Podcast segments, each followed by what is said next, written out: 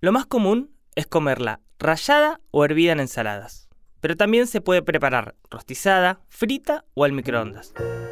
Por lo general es accesible en su precio, pero la compramos muy poquito. Comemos apenas 2 kilos y medio por año, casi nada si la comparamos con los más de 40 kilos de papa de un argentino promedio. Estamos hablando de ella, de la remolacha. Acá hay que hacer un mea culpa. A veces somos un poco simplones para cocinar. Por ejemplo, ¿sabían que se puede consumir todas, todas las partes de la remolacha, desde la raíz hasta las hojas? La remolacha es una hortaliza de proximidad, ya que se hace en la mayoría de los cinturones verdes de nuestro país. Además, se produce todo el año, lo que permite abastecer a los mercados de manera permanente.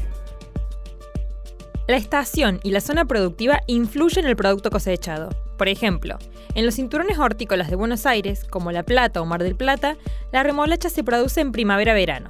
Entre agosto y mayo, estas zonas registran mejores rendimientos y una calidad superior.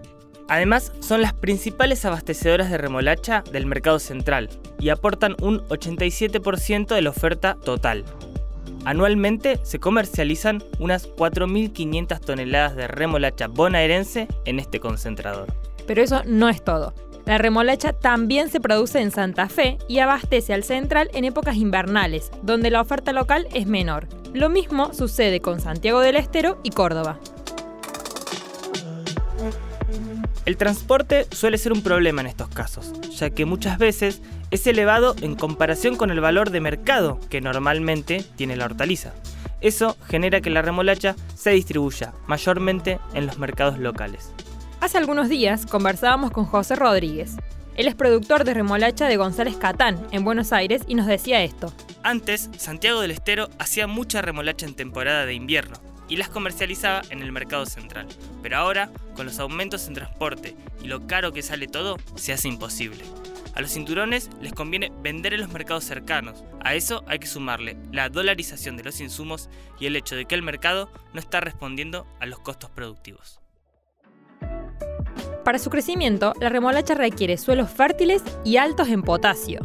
Se siembra de forma directa y escalonada, lo que permite tener producción todo el año. La mayoría cultiva remolacha en superficies de no más de una hectárea y la intercalan con otro tipo de verduras. Un dato curioso, la remolacha que conocemos, esa violeta que tiñe todo lo que toca, es la única variedad que se consume en los hogares. Pero existen otras, como la remolacha azucarera o la forrajera. O sea, esa que usábamos para teñirnos el pelo en la adolescencia, no. La azucarera es de color blanco, es más grande y se cultiva para la producción de azúcar industrial justamente. Después de la caña, este tipo de remolacha es la segunda fuente de azúcar a nivel mundial. La remolacha forrajera es otra variedad que se utiliza principalmente para alimentar animales. Sus buenos porcentajes de proteínas en las hojas y una alta concentración energética en la raíz la vuelven una gran opción para los productores ganaderos. Gracias por acompañarnos hasta acá. Nos escuchamos en el próximo capítulo.